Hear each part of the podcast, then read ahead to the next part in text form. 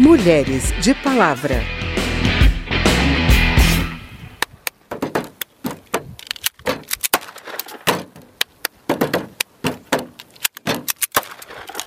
As medidas já aprovadas ou em tramitação no Congresso para ampliar o porte e a posse de armas de fogo foram foco de debate na Comissão de Defesa dos Direitos da Mulher da Câmara dos Deputados.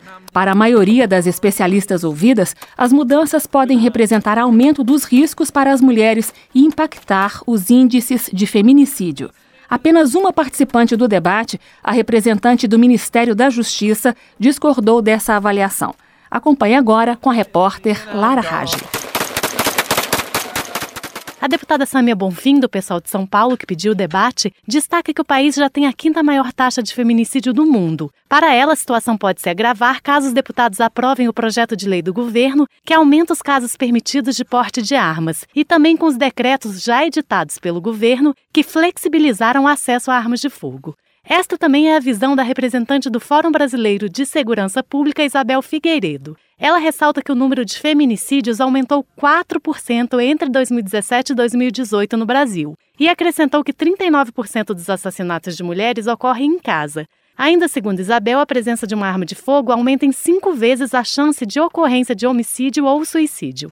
Diante dessa realidade, a coordenadora do Núcleo Especializado em Diversidade e Igualdade Racial da Defensoria Pública de São Paulo, Isadora Brandão, foi categórica. Nesse sentido, a facilitação da disponibilização de meios e instrumentos de maior letalidade, como é o caso das armas de fogo, fatalmente aumentará o número de mortes de mulheres. Também é importante destacar que não há, ao contrário do que foi propagado, uma vinculação entre a flexibilização do porte de arma e o aumento da capacidade das mulheres de se defenderem em situações de violência. A defensora acredita que os impactos desfavoráveis da facilitação do acesso às armas de fogo atingem sobretudo as mulheres negras, grupo mais vulnerável da sociedade. Ela cita dados do Atlas da Violência de 2018, mostrando que a taxa de assassinatos de mulheres negras é 71% maior do que a de mulheres não negras. Representante do Ministério da Justiça e Segurança Pública, Thailise Rodrigues discorda da avaliação das outras especialistas. Ela citou dados das Secretarias de Segurança Pública dos estados, mostrando que no Distrito Federal, em 2018, 37% dos feminicídios foram praticados com armas brancas, como facas, e 22% com armas de fogo. No que tange a flexibilização da aquisição do porte de arma de fogo, não há um dado concreto para se afirmar que se interferirá diretamente no aumento do feminicídio ou da violência contra a mulher. O simples desarmar não é a solução dos nossos problemas. Coordenadora do Grupo Especial de Enfrentamento à Violência Doméstica do Ministério Público do Estado de São Paulo, Silvia Chaquian ressalta que, embora as mulheres possam ser mortas por facas, estrangulamento ou espancamento, por exemplo, se forem atacadas com armas de fogo, as chances de sobrevivência serão menores. A promotora destacou ainda que a presença de uma arma dentro de casa vai aumentar o medo da mulher denunciar, podendo ajudar a elevar ainda mais os altos índices de subnotificação da violência doméstica. Da Rádio Câmara de Brasília, Lara Raj. Eu tenho pressa, eu quero ir pra rua.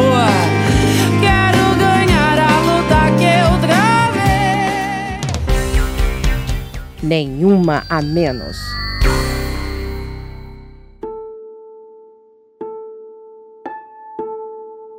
O tema da violência contra a mulher é recorrente aqui no Mulheres de Palavra, pois vem sendo debatido com frequência aqui na Câmara, em especial pela bancada feminina.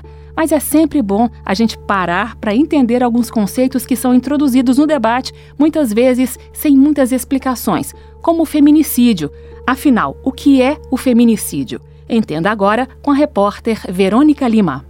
Feminicídio não é um tipo diferente de crime, é uma circunstância que agrava o crime de homicídio, de assassinato.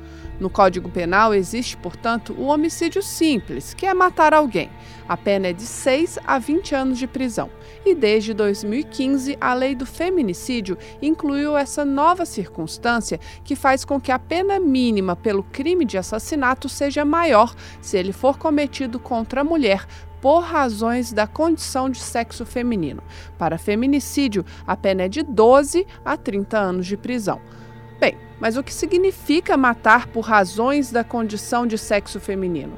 A promotora de justiça do Grupo de Enfrentamento à Violência Doméstica, Fabiana Dalmas, responde. Nas cenas, por exemplo, de crimes que são feminicídios, você vê que há uma intenção do agressor de menosprezar o gênero da mulher, de menosprezar aquela vítima, de acabar até mesmo com a própria identidade da vítima. Então, pode ser diversos tiros no rosto como forma de desconfigurar a identidade da mulher, pode ser diversas facadas nos órgãos genitais daquela mulher como forma de dizer você não vai ser minha, não vai ser de mais ninguém. A coordenadora do Núcleo de Defesa da Mulher da Defensoria Pública do Distrito Federal Federal, Dulciele Almeida, completa: nem toda morte de mulher é feminicídio, mesmo que seja uma morte violenta, um acerto de contas em razão de drogas, um crime no trânsito, uma briga de vizinhos. Nada disso vai ser necessariamente um feminicídio.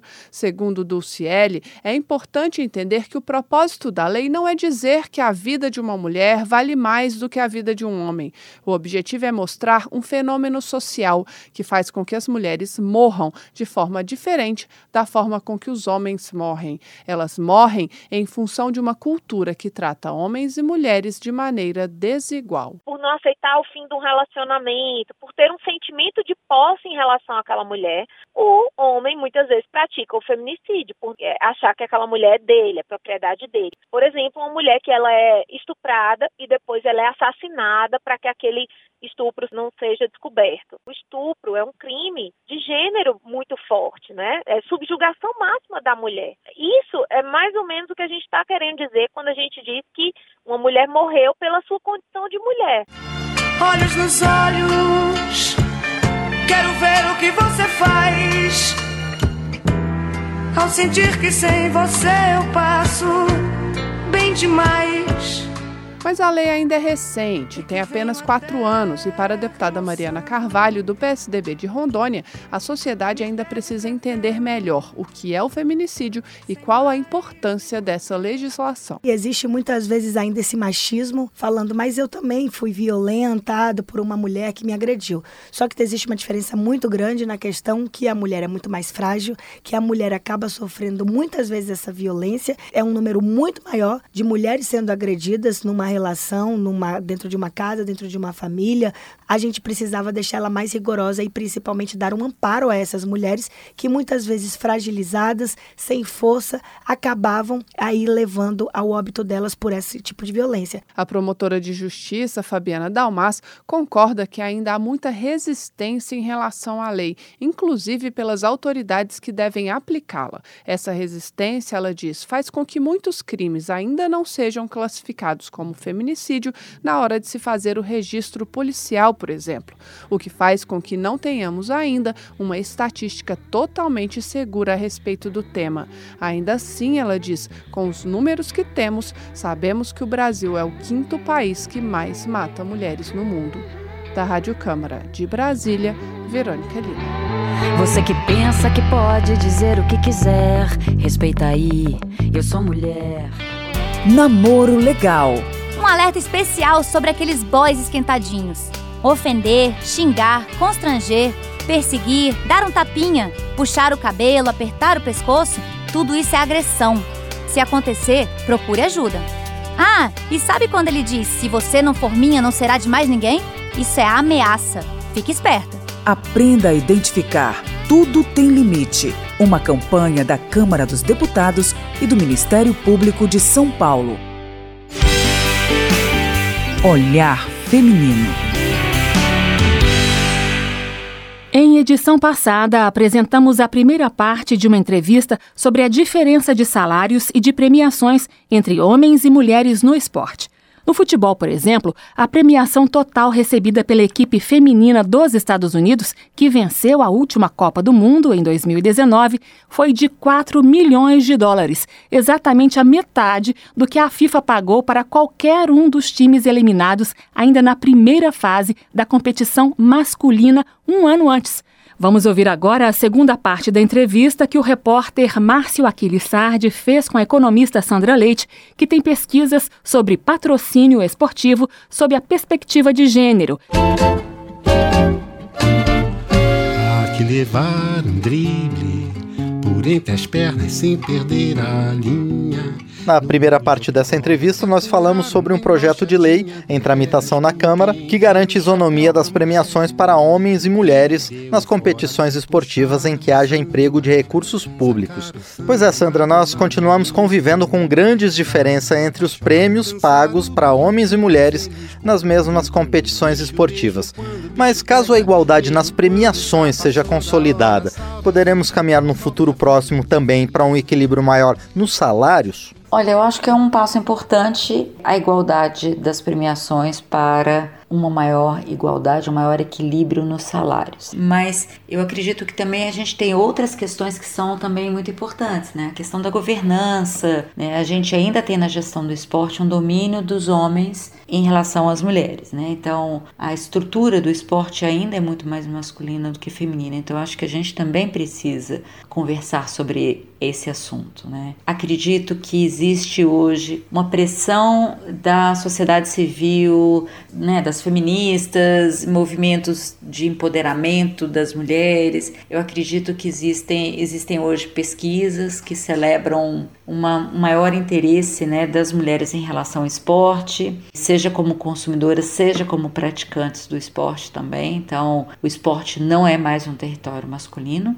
mas a gente ainda tem condições de trabalho que são diferenciadas, né? Então, as premiações são diferenciadas, os salários são diferenciados e as condições de trabalho são diferenciadas. O olhar para esse atleta é diferenciado. Mas, Sandra, a valorização das meninas nos esportes de base, nas escolas, também pode ser um caminho para garantir um futuro mais equilibrado quando se trata de salários dos atletas? Bom, a valorização das meninas no esporte de base é importante para essa menina, fundamentalmente para uma menina que tem o direito de praticar o esporte. Né? Esse direito não pode ser furtado porque a tradição esportiva dizia que o esporte era algo que não era pensado para as mulheres. Né? Então hoje as meninas ocuparam as quadras, as meninas consomem esporte, não tem mais como você desrespeitar essa, essa questão. Acho que tem algumas questões ainda que precisamos evoluir, especialmente relacionadas a, ao corpo.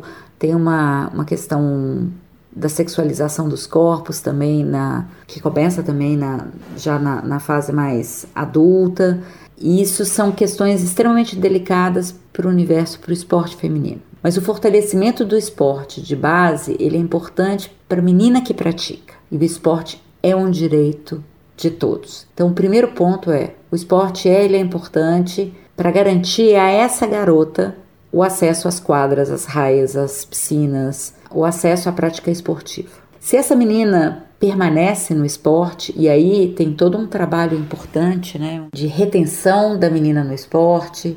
Sabemos que meninos e meninas têm questões peculiares na permanência ou na desistência da prática esportiva. Né? Existem outras questões que afetam até questões familiares, questões financeiras, existem questões culturais que afetam a permanência ou não da menina na prática esportiva, assim como também do, do, do menino.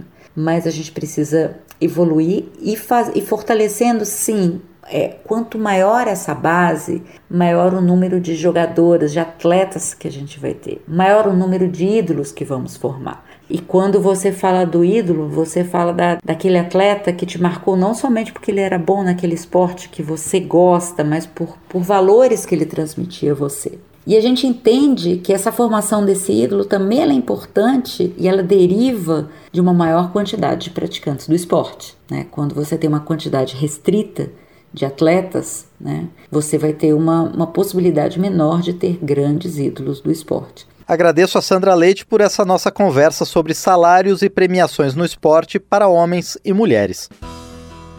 Bem, esse foi o Mulheres de Palavra, com reportagens de Lara Rage, Verônica Lima e Márcio Aquiles Sardi. A produção é de Cristiane Baker e os trabalhos técnicos de Leandro Gregorini. A apresentação de Carmen Delpino e edição de Verônica Lima. O Mulheres de Palavra é produzido pela Rádio Câmara e transmitido pelas rádios parceiras em todo o Brasil, como a Rádio Cultura Rio Grandina, da cidade de Rio Grande, no Rio Grande do Sul. Obrigada pela audiência e até o próximo programa. Mulheres de Palavra.